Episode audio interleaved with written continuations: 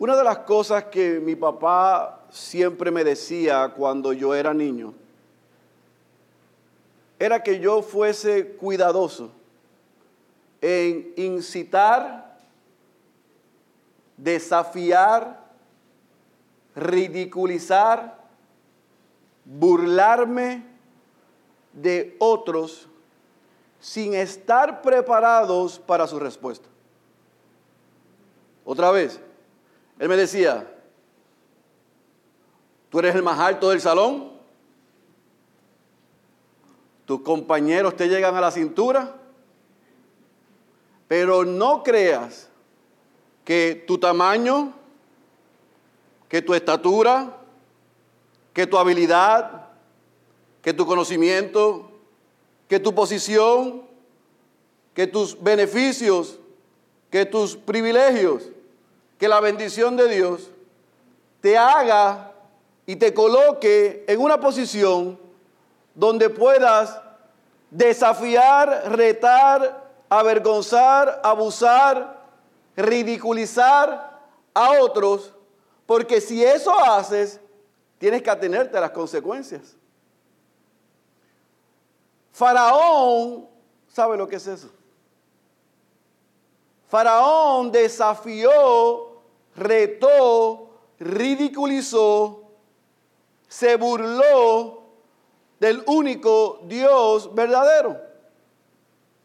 Y desde la semana pasada con el pastor Luis comenzamos a ver las consecuencias de sus acciones. Sin embargo, no es una sola consecuencia, sino hay muchas consecuencias. Y para nosotros puede ser muy fácil acercarnos al texto y criticar y condenar la posición de Faraón porque era un impío, pero que nos sirva lo que Faraón estaba haciendo contra Dios para aquellos que no son cristianos aquí sepan que Dios no puede ser burlado. Pero que los hijos de Dios también sepamos que Dios no puede ser burlado. Cuando Dios ordena algo, se va a cumplir con tu consentimiento o sin mi consentimiento. Porque Él es Dios y nosotros no. Así que en esta mañana vamos a continuar viendo cómo Dios va manifestándose y desplegando su poder en la vida de Faraón y en el pueblo de Egipto. Pero abuelo de pájaro, de manera de repaso, para ubicarnos y ayudar a los que están hoy con nosotros por primera vez. ¿Dónde estamos hasta aquí? Bueno, primero vimos que el pueblo de Dios quedó cautivo en Egipto. Faraón se asustó por el crecimiento del pueblo y lo esclavizó. Dios levantó de entre su pueblo un hombre a quien preparó, pero también envió a Egipto para que enfrentase a Faraón y le dejara saber que Dios estaba ordenando que enviara, que liberara a su pueblo. Hemos visto cómo Faraón se ha negado una, dos y tres veces, pero hemos visto también la consecuencia del enfrentamiento de Dios a Faraón. Faraón se enojó, no reconoció quién era Dios y recrudeció el abuso contra el pueblo. Eso provocó que Moisés regresara a Dios frustrado. Pero Dios una vez más reafirmó no solamente su promesa, sino que en el capítulo 7 vimos el inicio de su manifestación de poder sobre Faraón, sobre Egipto y sobre cualquier otro Dios. Cuando con la vara que Aarón tiró, se convirtió en serpiente y devoró todas las serpientes de los magos.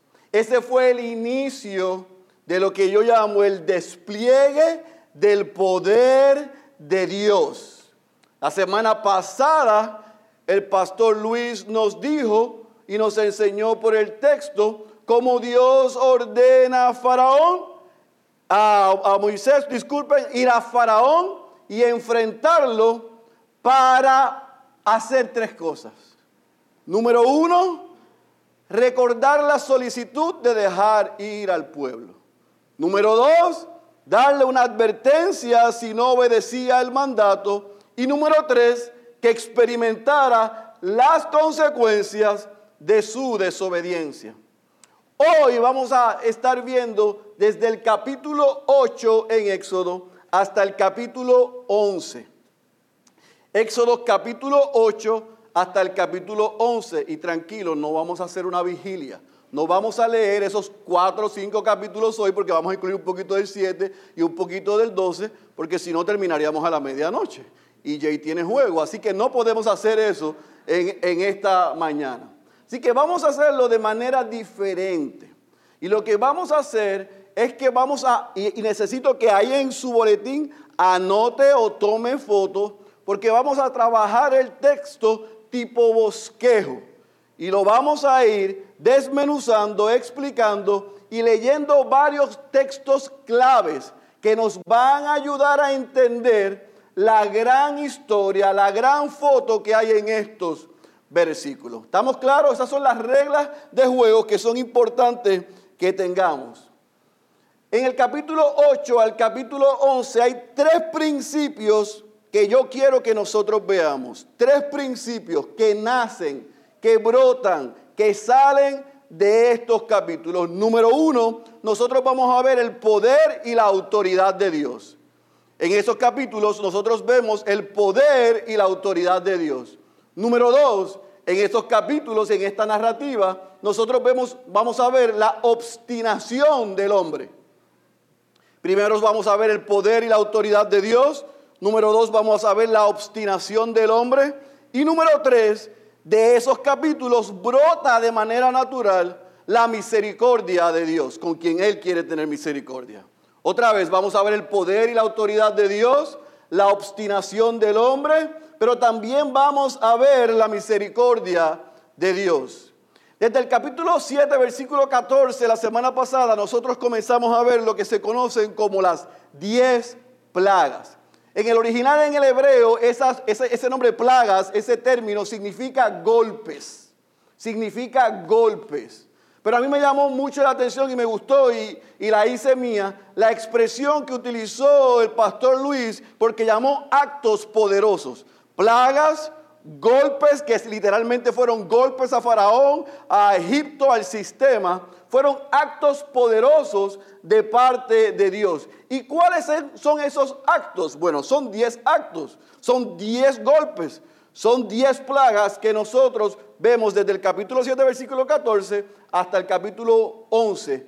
Bueno, lo vemos hasta el capítulo 12, pero lo vamos a dejar hasta la semana que viene, esa última plaga, la vamos a describir eh, brevemente, pero vamos a ver la ejecución de la misma la semana que viene. ¿Cuáles son esas diez plagas? Bueno, vimos la semana pasada cómo el Nilo se convirtió en sangre. En el capítulo 7, versículo 14 al versículo 25. Vemos la plaga de las ranas, capítulo 8, versículo 1 al versículo 12. Vemos la plaga de los piojos, el capítulo 8, versículo 16 al versículo 19. Vemos la plaga de los insectos, y si va a notar insectos, haga un paréntesis y escriba bestias, porque ha, habido en la historia diferentes interpretaciones. Algunos entienden que literalmente eran moscas, insectos, y otros entienden que eran bestias, diferentes animales. Yo no voy a entrar ahí. Si quiere, usted lo estudia en su casa o hace como Clara y lo busque en Google, pero ahora no. Déjeme terminar el sermón, ¿está bien? Eh, la próxima plaga es la muerte del ganado, capítulo 9, versículo 1 al versículo 6. La plaga de las úlceras, capítulo 9, versículo 8 al 12. La plaga del granizo, capítulo 9, versículo 13 al versículo 35. La plaga de las langostas, capítulo 10, versículo 1 al versículo 20. La plaga de las tinieblas, capítulo 10, versículo 21 al 28. Y la última, la muerte de los primogénitos, todo el capítulo 11 pero eso lo vemos que sucede en el capítulo 12, versículo 29. ¿Estamos claros? Diez plagas. Ahora, la pregunta que nos debemos hacer, si usted nunca ha leído Éxodo, si no sabe de lo que estamos hablando, es por qué Dios envía estas plagas, estos golpes, hace estos actos poderosos. Tenemos que entender lo que venía sucediendo. Del capítulo 7 hasta el capítulo 11, nosotros estamos viendo otra vez a un Dios que está dando claramente unas instrucciones. Deja ir a mi pueblo para que me sirva. Tan sencillo como eso. Deja ir a mi pueblo para que me sirva. Una y otra vez en estos capítulos, Dios está repitiendo lo que ya le había ordenado cuando envió por primera vez a Moisés y a Aarón frente a Faraón. Pero una y otra vez, Faraón se niega de manera obstinada y contumaz a obedecer las instrucciones de Dios. Así que desde el capítulo 7 al capítulo 11 en ciclo vemos una y otra vez Dios dando una instrucción, deja ir a mi pueblo. Y una y otra vez Faraón se niega. Por lo tanto, del capítulo 7, versículo 14, hasta el final del capítulo 11, vemos un despliegue del poder de Dios sobre Egipto, sobre Faraón. ¿Para qué? Para que Faraón entendiese una sola cosa. Que lo que Dios ordena, lo que Dios decreta, lo que Dios dice que va a suceder, se va a cumplir. A la buena o a la mala. ¿Estés de acuerdo o no estés de acuerdo? Porque Él es Dios, nosotros no. ¿Estamos claros? Ahora, si tenemos eso claro, ¿cómo entonces sucede el despliegue del poder de Dios desde el capítulo 7 al capítulo 11? Bueno, esas 10 plagas, para nosotros poder entender cómo va Dios operando y actuando poderosamente sobre Egipto, sobre Faraón e incluso sobre su pueblo, yo he tomado esas diez plagas y las he dividido en cuatro grupos. ¿Estamos claros? He dividido las diez plagas en cuatro grupos. Les advertí que tienen que, que anotar o tomar fotos, porque si no van a estar perdidos. Diez plagas, cuatro grupos. Primer grupo, evidentemente las primeras tres plagas. ¿Cuáles son? Las, el Nilo, el río Nilo, convertido en sangre, las plagas de las ranas y las plagas de los piojos. Desde el capítulo 7, versículo 14, hasta el capítulo 8, versículo 19, nosotros vemos, estas primeras tres plagas. Pero lo interesante, familia, es que las primeras dos plagas, tanto el agua convertido en sangre como la aparición de todas esas ranas en el Nilo, nosotros vimos la semana pasada, y si usted lee la segunda plaga, va a ver que los magos de Faraón, de Egipto, replicaron lo que Dios a través de Moisés y de Aarón hizo. Esas primeras dos plagas fueron replicadas por los magos. ¿Por qué eso es importante? Porque Faraón no se impresionó. Ah, pastor, pero yo hice la asignación y yo leí anoche. Y yo leí que cuando las, las ranas aparecieron, como dicen en mi barrio, Faraón pidió cacao. Sí, es verdad. Sin embargo, aunque eso es meridianamente cierto y lo vamos a ver más adelante, el texto nos dice que Faraón ante esas primeras dos plagas no quedó impresionado se regresó a su casa. Ah, se le endureció el corazón. La tercera plaga, los magos la trataron de replicar y de imitar y no pudieron. Y no pudieron y se dieron cuenta, y el texto así lo dice, que el dedo de Dios estaba en el asunto. O sea, las primeras que tenían que ver con agua, las pudimos hacer el crear algo, no lo pudimos hacer. Así que el dedo y la mano de Dios estaba en el asunto. Ellos se estaban dando cuenta que se estaban quedando cortos, que había cosas en las que ellos estaban imposibilitados de hacer. Sin embargo, aunque ellos admitieron que Dios estaba en el asunto y aunque ellos admitieron que les fue imposible replicar la plaga de los piojos, eso no produjo en Faraón ningún arrepentimiento. ¿Sabe por qué? Porque principalmente esas tres primeras plagas afectaron de manera directa a Faraón, a los siervos del palacio y de él, y sí de manera al pueblo de manera indirecta, pero no sacudieron a Faraón. Por lo tanto, vemos un segundo grupo de qué? De plagas. Y son cuatro. Son cuatro siguientes plagas que nosotros queremos ver cómo se va incrementando el castigo, el dolor, la fuerza de Dios sobre el pueblo ahora. Porque estas cuatro próximas plagas, insectos, ganado, úlceras y granizo, no solamente afectaron a Faraón, sus siervos y el palacio, sino que afectaron a todos los egipcios, a todo el pueblo. Todo el pueblo sintió lo que Dios estaba haciendo. De manera directa, los insectos o las bestias, lo que haya sido, pregunta número 117 que tendré cuando llegue al cielo, lo que haya sido, los afectó grandemente. El ganado, o sea, la cadena alimentaria o alimenticia, quedó afectada. Las úlceras no vinieron solamente sobre el faraón, los siervos y los magos, sino sobre todas las personas. Y el granizo que cayó del cielo y destruyó, aun cuando Dios advirtió y algunos egipcios tuvieron temor y se guardaron, afectó a la mayoría del pueblo. ¿Por qué este segundo grupo es importante? Porque mientras cada una de estas plagas iban sucediendo y aumentando el rigor sobre el pueblo, el pueblo comenzó a quejarse e ir a Faraón y a decirle, van a destruir a Egipto, deja a ir el pueblo, déjalo ir. Deja que ellos vayan y adoren a su Dios. ¿No ves que estamos en una condición deplorable? ¿Y usted sabe lo que hizo Faraón? Caso omiso. Por lo tanto, tenemos un tercer grupo de plagas.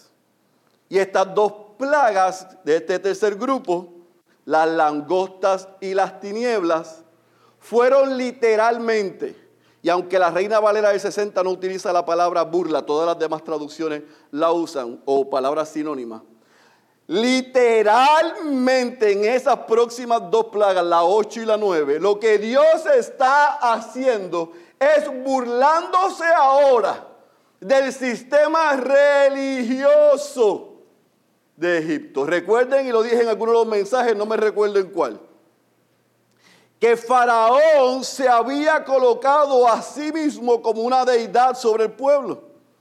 Él se catalogaba como, el, como Dios. Él no reconocía al Dios único y verdadero de los hebreos. Por lo tanto, a él había un Dios que se llamaba Ra o Re, que decían ellos que estaba encarnado en Faraón y a quienes ellos le oraban para que mantuviese las langostas fuera de Egipto, para que no destruyera nada y pudiese haber vegetación, frutos y producción. Así que Dios se burla de sus dioses y de Faraón al enviarle no solamente varias langostitas. Dice el texto, escuche bien, que se cubrió el sol. No se veía de tantas langostinas que habían llegando a Egipto. Y ellos clamaban a Faraón y clamaban a sus dioses y nada respondía. Ahora, estamos hablando de la metrópoli, de la cultura más desarrollada, de la metrópolis, de la punta de lanza, del Nueva York de la época. Y Dios contrató a Luma y le tumbó la luz. Y los dejó en tinieblas. De día. Los dejó en tinieblas. Y ellos estaban preguntando cómo esto es posible. Le oramos al Dios de del sol que brilla, que nos protege, que nos aparta de las tinieblas y estuvieron horas en tinieblas. Y ellos clamaban y sus dioses no respondían. Y ellos querían las langostas fuera y sus dioses no respondían. Y ellos querían que la luz y la electricidad, usted sabe, de manera alegórica, regresara, que el sol brillara y no se producía. Digo yo, no sé usted, después de esas nueve plagas, hasta los presidentes de algunos lugares hoy hubieran renunciado y hubieran hecho caso. Pero Faraón no hizo caso. Por lo tanto, hubo el jaque mate. El cuarto grupo, la última plaga, la final. ¿Cuál era esa?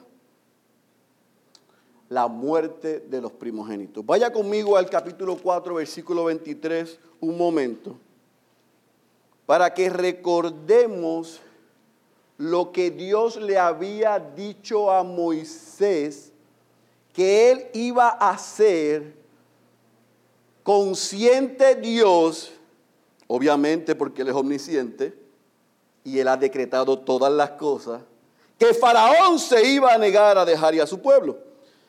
Capítulo 4, versículo 23, ¿está conmigo? Solamente un amén, todo el mundo está ahí o están buscándolo. Muy bien, traiga su Biblia. Y te he dicho, deja ir a mí. Yo quiero que subraye otra vez, si lo subrayó la otra vez que lo predicamos, subrayelo otra vez. Deja ir a quién? a mi hijo para que me sirva, pero te has negado a dejarlo ir. He aquí, mataré a tu hijo, a tu primogénito. En esta última plaga, en esta última escena, volvemos otra vez al jaque mate, a la victoria. Lo que fue profetizado ahora se va a cumplir. Y es interesante porque si leemos el capítulo 11, iglesia, nosotros vamos a ver que Moisés, si fue el que redactó esto y lo está contando, su copista, su ayudante, el que haya sido, está haciendo expresiones que tienen que recordarnos en Egipto lo que representaba José. José se paseó por Egipto, dice Génesis. Él se paseó por Egipto mirándolo todo como autoridad. Ahora en el capítulo 11, cuando Dios envía a Moisés a decirle a Faraón, se va a cumplir lo que ya le dije a Moisés, y es que te metiste con, con mi primogénito, yo me voy a meter con el tuyo y con todos los primogénitos en Egipto. Y me voy a pasear por Egipto porque yo soy el dueño, yo tengo control, yo soy la autoridad, yo soy el juez. Nada se escapa de mis manos. Yo estoy en control de todas las cosas.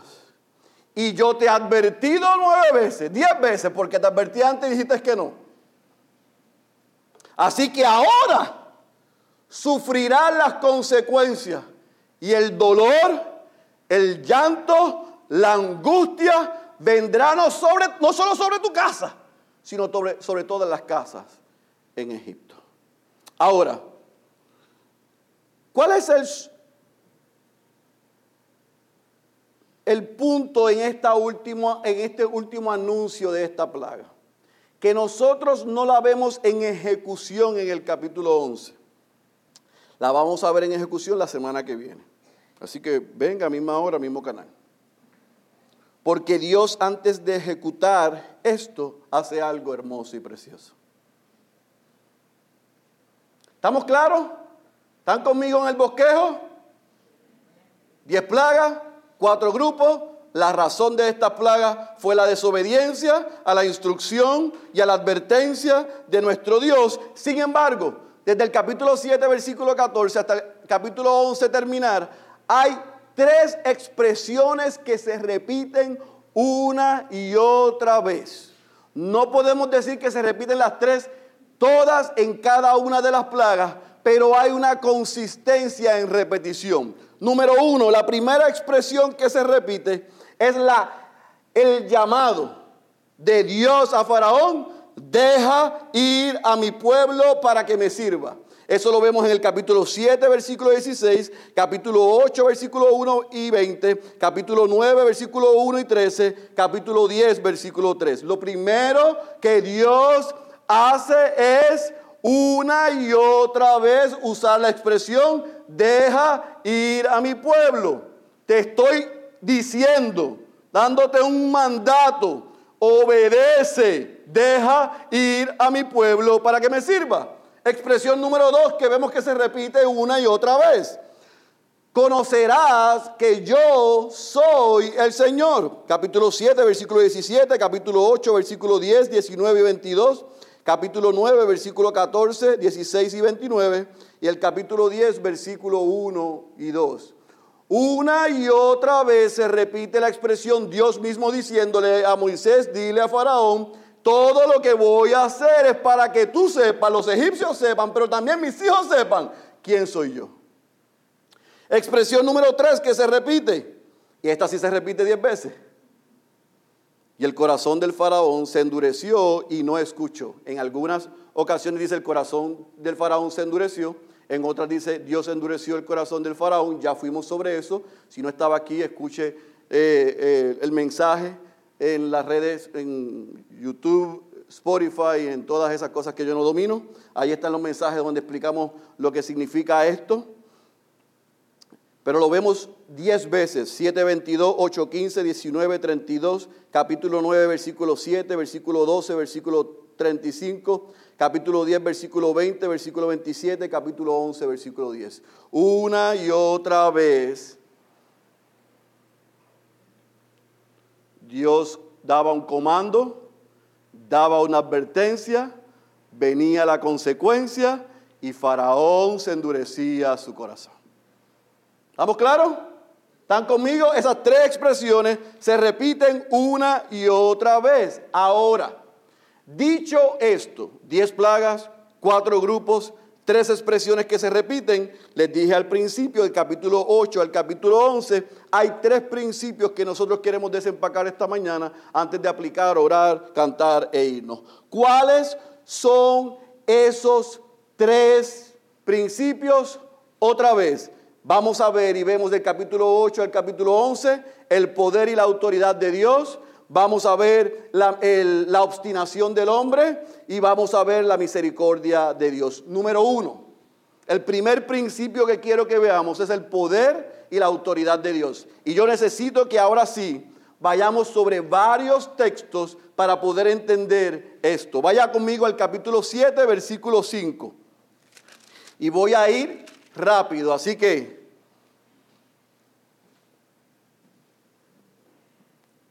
Vaya conmigo, ¿ok? Capítulo 7, versículo 5.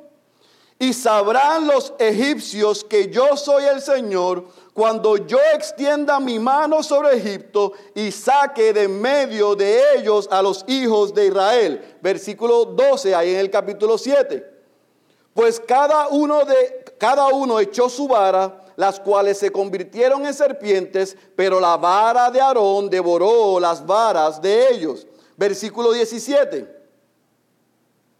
En el capítulo 7, así dice el Señor, en esto conocerás que yo soy el Señor. Capítulo 8, versículo 8. Capítulo 8, versículo 8. Entonces Faraón llamó a Moisés y Aarón y dijo, rogad al Señor para que quite las ranas de mí y de mi pueblo, y yo dejaré ir al pueblo para que ofrezca sacrificios al Señor. Capítulo 8, versículo 19. Entonces los magos dijeron a Faraón, este es el dedo de Dios. Pero el corazón de Faraón se endureció y no los escuchó tal como el Señor había dicho. Capítulo 22, la parte baja. Capítulo 20, eh, perdón, capítulo 9, versículo 22, la parte baja. Ahí en el capítulo, no, 8, disculpe, capítulo 8, versículo 22. Lea conmigo donde dice, a fin de que sepas que yo, el Señor, estoy en medio de la tierra. Capítulo 9, versículo 14. Capítulo 9, versículo 14. Porque esta vez enviaré todas mis plagas sobre ti sobre tus siervos y sobre tu pueblo, para que sepas que no hay otro como yo en toda la tierra. Versículo 16, ahí mismo en el capítulo 9. Y yo quiero que subraye completo, circule esto, porque este es el corazón y la razón de estas diez plagas. Versículo 16, pero en verdad por esta razón te he permitido permanecer. En otras palabras, no te he aniquilado como yo pudiese para mostrarte mi poder y para proclamar mi nombre por toda la tierra. Versículo 29, ahí en el capítulo 9, versículo 29. Y Moisés le dijo, tan pronto como yo salga de la ciudad, extenderé mis manos al Señor. Los truenos cesarán y no habrá más granizo para que sepas que la tierra es tuya, Faraón. Eso es lo que dice su versión. No, dice para que sepas que la tierra es de quién? Del Señor. Capítulo 10, versículo 1 y 2. Entonces el Señor dijo a Moisés, preséntate a Faraón, porque yo he endurecido su corazón y el corazón de sus siervos, para mostrar estas señales mías en medio de ellos, y para que cuentes a tu hijo y a tu nieto cómo me he burlado de los egipcios y cómo he mostrado mis señales entre ellos para que sepan que yo soy el Señor. Miren, hasta Lucas y Caleb en esos versículos entienden que Dios tiene poder y autoridad. Sin embargo, en todas estas repeticiones, nosotros vemos la petición de Dios, deja ir a mi pueblo, la advertencia de Dios, habrán consecuencias. Tres, la consecuencia de sus acciones en desobediencia. Dios advierte, después de haber informado y ordenado, obedéceme. Y como Faraón, igual que nosotros, rechazamos, hay consecuencias. Pero es interesante porque en el capítulo 5, versículo 2, está ahí en su pantalla, pero yo quiero que vaya conmigo en su Biblia porque quiero que lo subraye, porque es importante.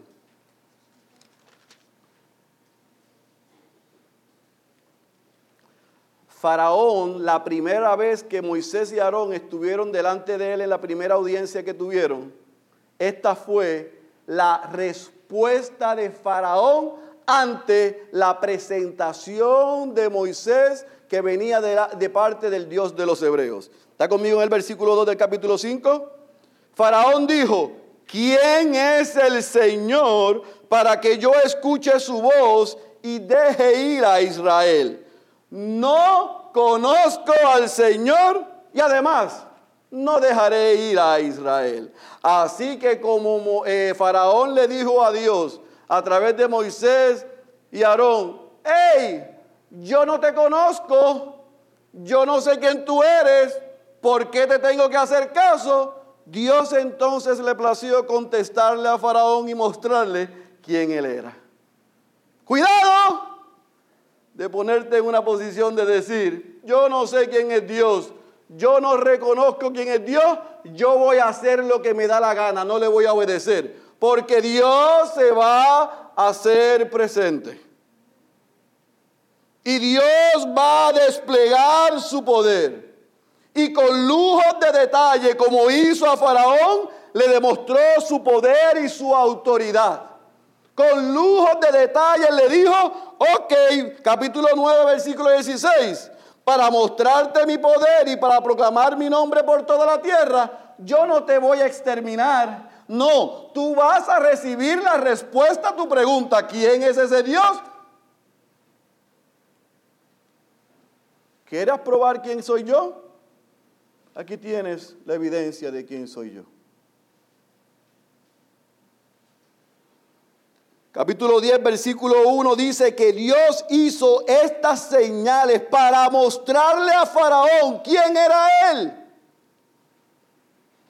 Por lo tanto, mis amados, los actos poderosos que Dios hizo, las plagas que él desplazó sobre los egipcios, los golpes que le dio a Faraón vinieron como consecuencia de la desobediencia de Faraón. Dios dijo, deja ir a mi pueblo. Y si por si acaso usted está muerto de la curiosidad y no quiere ir atrás a escuchar el sermón, sí, el texto dice que Dios endureció el corazón de Faraón, pero dijimos, que Dios no es el responsable de la maldad y el pecado y la rebeldía de Faraón. Faraón ya había decidido ir en contra de Dios y Dios le dijo así, pues yo te voy a dar de lo que tú quieres. No adjudique absolutamente ninguna responsabilidad al único Dios verdadero de las acciones de Faraón. Si Dios es soberano y Dios decreta todas las cosas y las usa para bien de los suyos, pero no es autor de maldad. La maldad provenía del corazón de Faraón que era rebelde a Dios, que era contumaz y que número dos, principio número dos, era obstinado. Y ese es el principio que yo quiero que veamos, número dos. La obstinación del hombre. Otra vez, vaya conmigo al capítulo 7, versículo 22. Y sí, amados, yo sé que la, frase se repite las diez veces y con una es suficiente, pero yo quiero que lo leamos en el texto. Así que se, se cansa con los dedos, practique. Capítulo 7, versículo 22, parte baja, y el corazón de Faraón se endureció y no los escuchó tal como el Señor había dicho. Capítulo 8, versículo 15. Pero al ver Faraón que había alivio, endureció su corazón y no los escuchó tal como el Señor había dicho. Capítulo 8, versículo 19.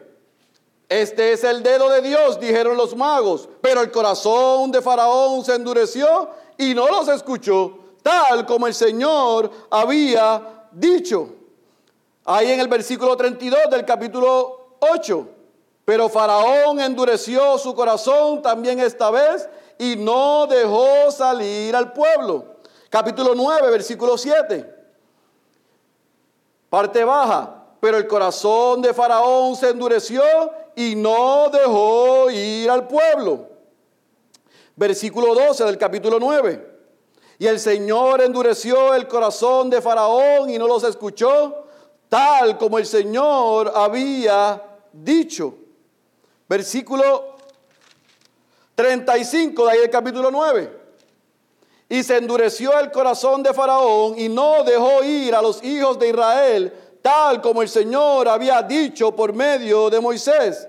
Capítulo 10, versículo 20. Pero el Señor endureció el corazón de Faraón y éste no dejó ir a los hijos de Israel. Versículo 27 del capítulo 10. Pero el Señor endureció el corazón de Faraón y éste no quiso dejarlos ir. Capítulo 11, versículo 10. Parte baja. El Señor endureció el corazón de Faraón y éste no dejó salir de su tierra a los hijos de Israel. Una y otra vez. Dios ordena, Dios advierte, Faraón ve las consecuencias, pero el hombre obstinado como Dios ya le había advertido a Moisés en el capítulo 3, versículo 19 y en el capítulo 7, versículo 3, Faraón no va a dejar ir a mi pueblo. Prepárate, no los va a dejar ir. ¿Por qué? Porque tiene un corazón obstinado, terco, duro, es rebelde, contumaz se cree que es una deidad, se cree que es Dios, se cree que tiene autoridad, se cree que puede equipararme, se cree que puede competir. Pero ¿cómo es posible que un mortal crea eso? Mírese usted y míreme a mí.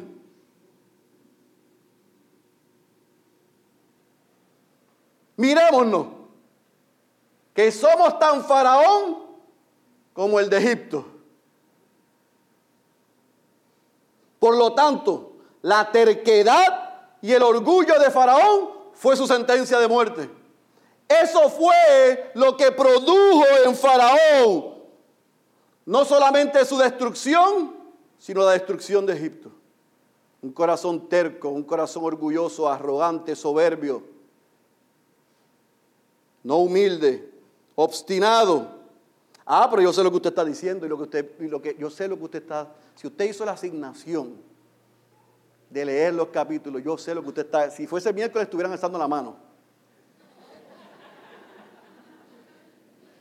Pastor, pero cinco veces en ese relato, cinco veces, en cinco plagas, yo leí. Mire, se lo aseguro que yo lo leí. Yo hice la asignación, yo lo leí. Pastor, el faraón cinco veces se arrepintió. Mire, es más, las tengo marcadas en la Biblia. En la plaga de las ranas, en el capítulo 8, versículo 8, él pidió cacao. En la plaga de los insectos, en el versículo 25 y al 28, dijo, quítame esto. En el capítulo 9, versículo 27 al 28, de los granizos, dile, le rogó a Moisés, dile que pare esto, que yo los dejo ir. En el capítulo 10, versículo 8 y el versículo 16, yo lo leí, pastor, que cuando esas langostas eran tantas, el hombre dijo, mira, llévense en todo. Antes no quería que se llevaran el ganado, llévense hasta los ratones ahora, pero sáquenlos de aquí. Y cuando vinieron las tinieblas, dijo en el capítulo 10, versículo 24, váyanse. Sí, amado, yo lo leí también. Sin embargo, en esas cinco ocasiones no hubo arrepentimiento. Lo que hubo fue remordimiento. Y remordimiento y arrepentimiento son dos cosas diferentes. La, la conveniencia fue mayor que la convicción de pecado. Y en eso nos parecemos usted y yo mucho a Faraón. Aquí habemos mucho viviendo doble vida que nos da remordimiento, pero no nos lleva al arrepentimiento. Nos acercamos por conveniencia, por miedo a, los, a las consecuencias del pecado, que porque nos duela el pecado mismo. Habemos algunos que estamos más preocupados de ofender al jefe, a los hijos, a la gente, que hemos ofendido a Dios. Faraón estaba hablando cristianés, sonaba churchy, sonaba como pueblo, sonaba como hijo. O hasta le dicen una hora por mí. Así me dice gente y después hace lo que le da la gana de afuera. Pastor, ore por mí. ¿Para qué voy a orar por ti? ¿Para que tú sigas haciendo lo que te da la gana? Sí, yo voy a orar por ti para que te arrepientas de tus pecados y conozcas a Cristo. Para eso voy a orar por ti. Faraón cinco veces pensaba que podía jugar con Dios. Faraón cinco veces pensaba que podía decir, wow, mira estas plagas, mira el efecto, me van a despedir. Van a pedir mi cabeza los egipcios. Así que, mira, entonces fue, fue gradualmente. Sí, ¿Qué es lo que quiere Dios? Que tú salgas tres días, tres días a adorar. Sí, sí, yo te mando los tres días. Tú y, tú y Aarón, nadie más. No, y Moisés dijo, no, no, no, no. No, no, no, es más, es más, adoren a su Dios aquí. Y Moisés le decía, no, no, aquí tú no vas, nosotros no podemos hacer sacrificios aquí. Eh, eh, pues está bien, salgan ustedes dos y llévense en el liderazgo, pero déjenme las mujeres y los niños y el ganado. No, no, no, vamos todos con ganado. No, no, no, no, no, pues entonces en la última, llévate a los líderes, a los ancianos, llévate a las mujeres, llévate a los niños, llévate al ganado, llévate la ropa, llévatelo todo. Pero paren esto ya. Cinco ocasiones ante la petición de un supuesto, supuesto arrepentimiento, Dios mostró misericordia y quita el golpe.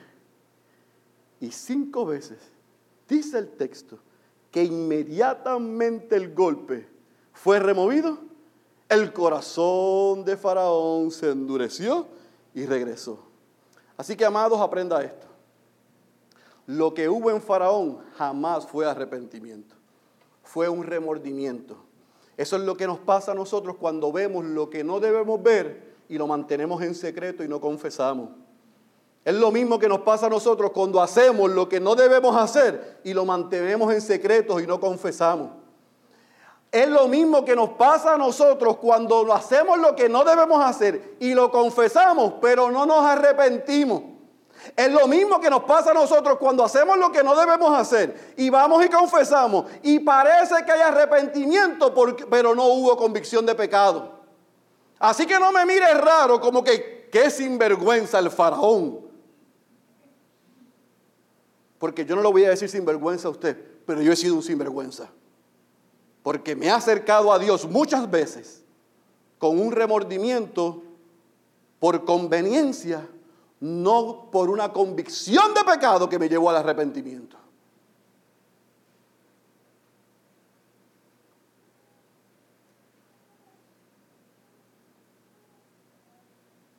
Cinco veces pareció piadoso. 50 mil veces yo he parecido piadoso. Pero mi corazón ha estado lejos de Dios. Le he tenido miedo a la consecuencia más que a ofender a un Dios tres veces santo. Faraón a la primera que pidió dijo, a mí le responde. Él responde. Ah, bueno, pues funciona esto. Así que las otras cuatro veces usó el mismo discurso y él se cree que le salió la jugada.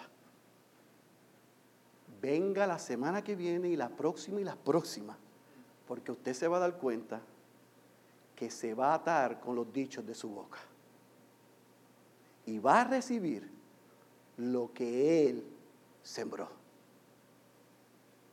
Como algunos aquí van a recibir lo que están sembrando.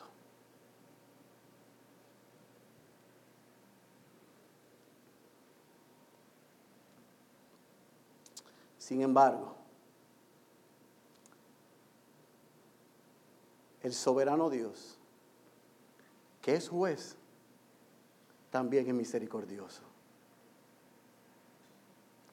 El Dios que no puede ser burlado por el puro afecto de su voluntad, no solamente decretó lo que estaba sucediendo sobre la vida de Egipto, sino que mostró misericordia con quien quiso tener misericordia. Y vamos a ver en varios versículos esto cómo se ve. Capítulo 8, versículos 22 y 23.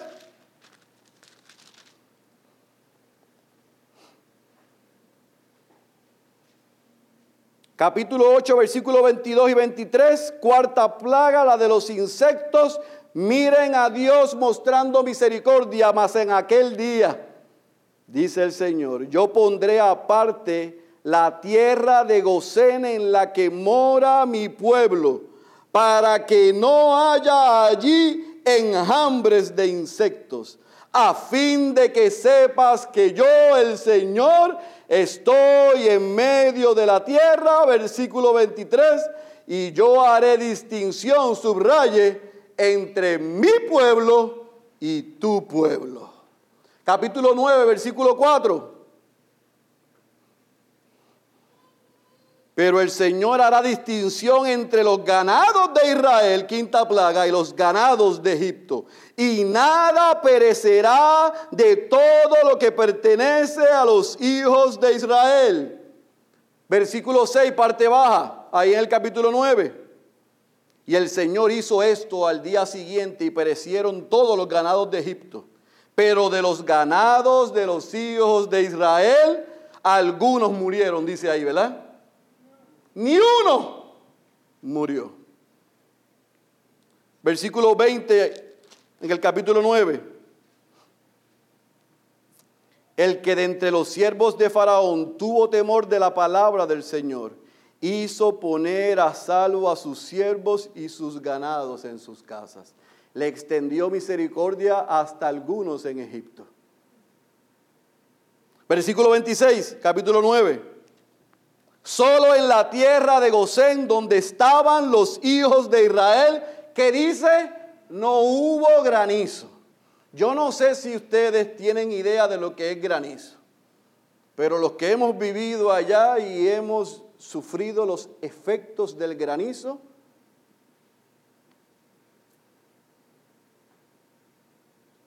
no me quiero ni imaginar lo que eso significó para ellos. Pero Interesantemente, Dios dijo que a los hijos de él Gosén ni un granizo cayó. Misericordia. Capítulo 10, versículo 23, parte baja. Vamos a leerlo desde el versículo 22. Extendió Moisés su mano hacia el cielo y hubo densas tinieblas en toda la tierra de Egipto por tres días. No se veían unos a otros. Nadie se levantó de su lugar por tres días. Pero en Gosén estaban gozando. Todos los hijos de Israel tenían luz en su morada. Ahí no llegó Luma. Había luz.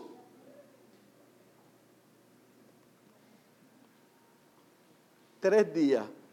El imperio apagado en tinieblas. Tres días. Los hijos de Dios sin problema. Capítulo 11, versículo 7.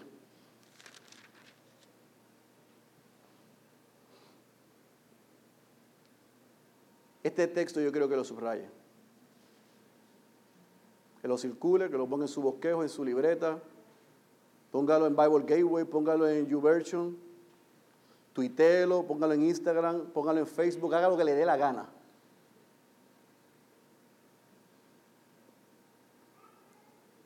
Éxodo es un gran anticipo del Evangelio, pero este versículo es anticipo de lo que Cristo iba a venir a hacer.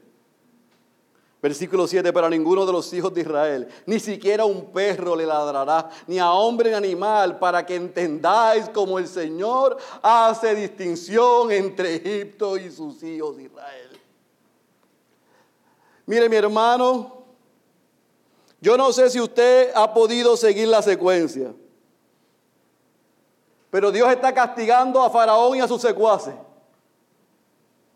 pero al mismo tiempo está siendo misericordioso. Y voy a repetir lo que es misericordia.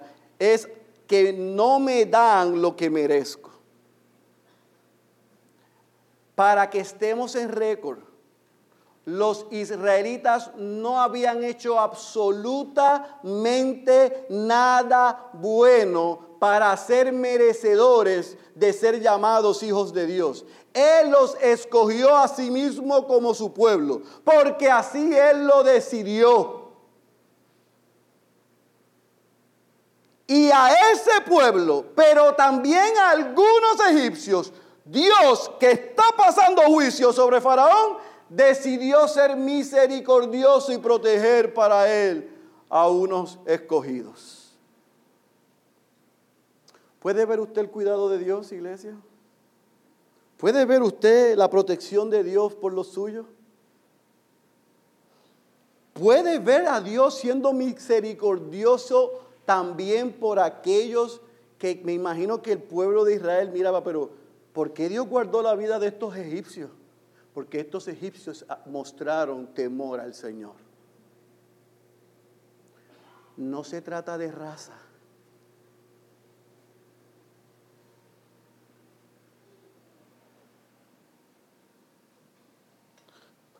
Otra vez, versículo 7, haga lo suyo. Ninguno de los hijos de Israel, ni siquiera un perro le ladrará, ni a hombre ni animal, para que entendamos, no solamente Faraón, no solamente su pueblo, sino también nosotros, que Dios hace una distinción entre sus hijos y los que no son sus hijos por rebeldía. Y a sus hijos Él los guarda, los protege, no les paga con lo que merecen, sino que le da la gracia en Cristo Jesús, el favor inmerecido. Por eso somos llamados hijos. No por nada que hayamos hecho, sino por lo que Dios hizo en Cristo en la cruz del Calvario en favor nuestro. Familia, yo no voy a negar lo desafiante que es predicar el capítulo 7, versículo 14 hasta el capítulo 11. Porque pude haber tenido la tendencia de quedarme en la hoja y hacer un exégesis de cada plaga y explicarle lo que representaba a los, a los egipcios cada plaga con sus dioses. Sí, yo pude haber hecho eso. El problema es que no estoy en la academia, estoy predicando la palabra. Y esto es lo que yo quiero que usted se lleve el poder y la autoridad de Dios no depende de lo que nosotros podamos hacer. El poder y la autoridad depende de quién es Dios. Dos, la obstinación del hombre, la terquedad, tiene consecuencia y va a ser castigada. Tres, Dios tiene misericordia con el que Él quiere tener misericordia. No incites a Dios no cuques a Dios, no juegues con Dios. Pero si eres obediente a Dios con los motivos correctos, entendiendo la obra de Cristo en tu favor, tú estás seguro estás tranquilo. Así que hay unas cosas que yo quiero que nos llevemos antes de irnos. Número uno, es una buena noticia, iglesia, recordar que Dios es fiel y que Él cumple sus promesas. Dios desde, desde el monte Ore, cuando llamó a Moisés, le dio el blueprint, le dijo el inicio, le dijo la trayectoria, pero le dijo el final. Y nosotros estamos viendo en estas diez plagas cómo lo que Dios prometió se cumple. Ahora, hay una expresión que yo no incluí, pero yo quiero que usted anote esto. Yo creo que el pastor Luis lo dijo la semana pasada. Y es que en esta vez, en la primera plaga, hasta las diez plagas, Moisés y Aarón, cada vez que escuchaban a Dios, decían, Yes, sir. Hicieron al pie de la letra lo que se les mandó. Porque Dios bendice la obediencia. La obediencia a lo que Él ha dicho. La obediencia a lo que Él ha mandado. La obediencia a lo que Él ha decretado. No es por obra, pero si usted hace lo que Él le ha mandado hacer, Él ha prometido ser fiel a sus promesas. Ellos la experimentaron, pero usted y yo, si somos hijos de Dios, sabemos que la hemos experimentado.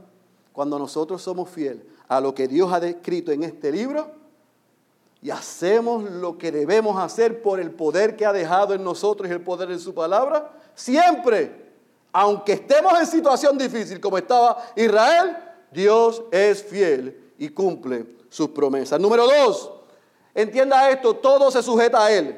Todo y todos. Todo y todo. Ah, no, pastor, pero mire, usted no está viendo lo que está pasando en tal país. Usted no está viendo lo que está pasando en las calles de Puerto Rico. Usted no, usted no, usted no ha visto la influencia del conejo humano en los jóvenes. Todo y todos se sujetan a él. A la buena o a la mala, lo que ha decretado se va a cumplir. En Egipto había caos, en Gosén había paz. En Egipto había desesperanza y iban a sufrir el llanto y el sufrimiento. En Gosén iba a haber celebración por la libertad que se acercaba. Porque Faraón, su siervo, Satanás y todos sus demonios están sujetos a la mano y la autoridad del Trino Dios.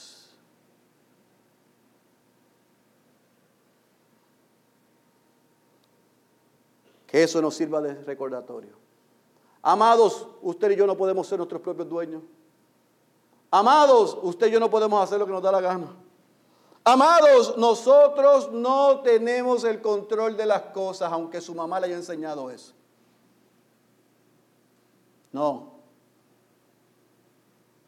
Nosotros somos pasajeros. El conductor es Dios. Tres, el Dios que pasa a juicio también es el Dios que tiene misericordia.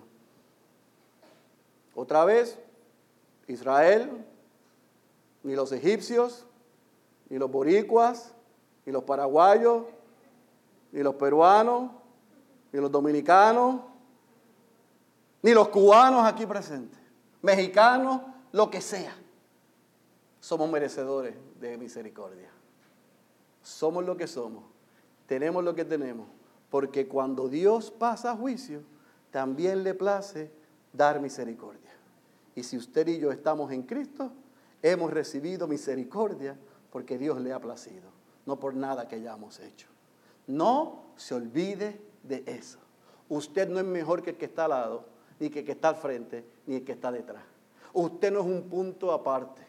Usted puede llevar 40 años en el Evangelio o 40 minutos, si es que vamos a usar esa bendita expresión. Usted y yo, ante los ojos de Dios, tenemos el mismo valor. Y cuando Dios decidió pasar juicio, antes había decidido ser misericordioso con nosotros y salvarnos. Así que si lo hizo con nosotros, lo puede hacer con otro. Número próximo, porque no sé por dónde voy. Esa. Todo se sujeta. No, eso no es. ¿Ves que no sabía dónde estaba?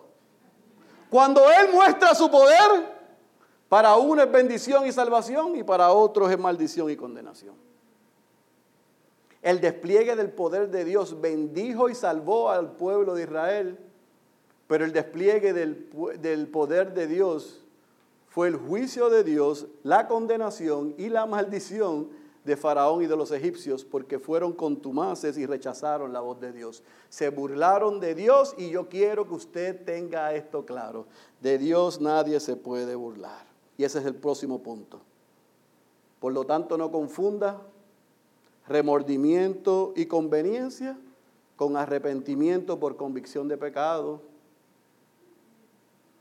Mire, yo le voy a decir, le voy a dejar saber, porque yo quiero que usted sepa que nosotros los pastores utilizamos la estrategia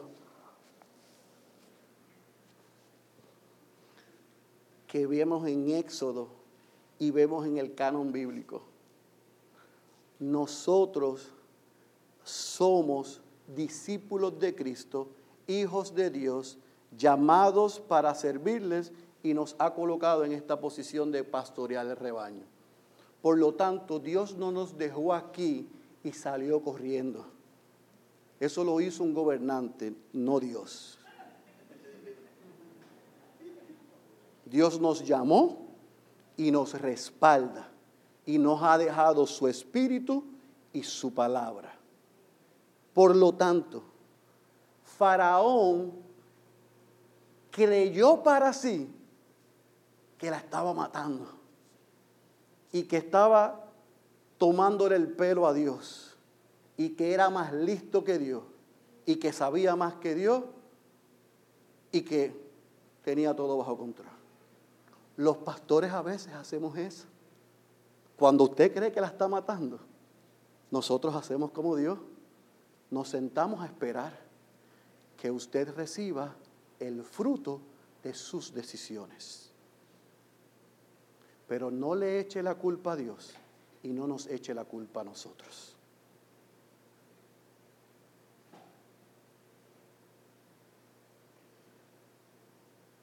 Acompañamiento pastoral, predicación, discipulado, enseñanza y oración fue lo que Dios nos mandó hacer a los pastores para equiparlos a ustedes para la obra del ministerio.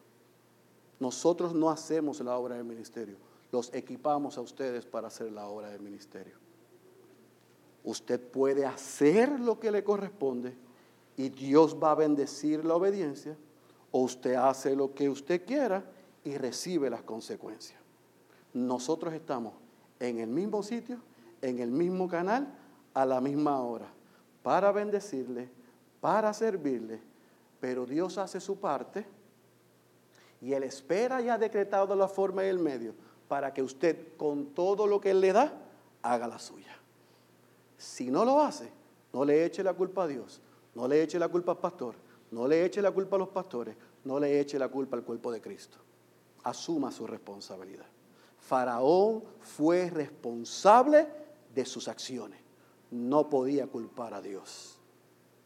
Usted y yo somos responsables de las nuestras y no podemos culpar a Dios. Número último.